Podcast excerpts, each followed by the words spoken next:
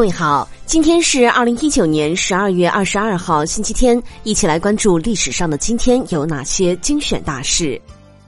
一八零八年十二月二十二号，贝多芬第五交响曲在维也纳首演。一九零零年十二月二十二号，清廷全盘接受议和大纲。一九零零年十二月二十二号，第一辆奔驰汽车诞生。一九零五年十二月二十二号，中日签订满洲善后协约。一九三零年十二月二十二号，苏联全面控制食品供应。一九三六年十二月二十二号，苏联作家奥斯特洛夫斯基病逝。一九四二年十二月二十二号，美国人类学家博厄斯逝世。一九四八年十二月二十二号，人民解放军平津前线司令部发布约法三章。一九六八年十二月二十二号，毛泽东发号召，两千万知识青年上山下乡。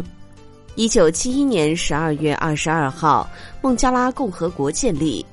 一九七二年十二月二十二号，中国与新西兰建交。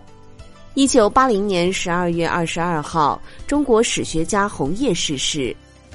一九八三年十二月二十二号，我国第一台亿次计算机“银河”研制成功。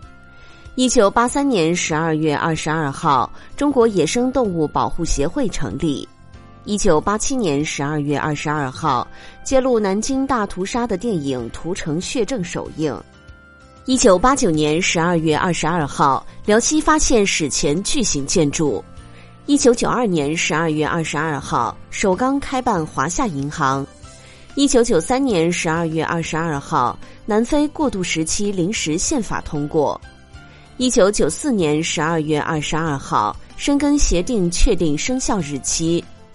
一九九七年十二月二十二号，进步号飞船与和平号轨道站顺利对接。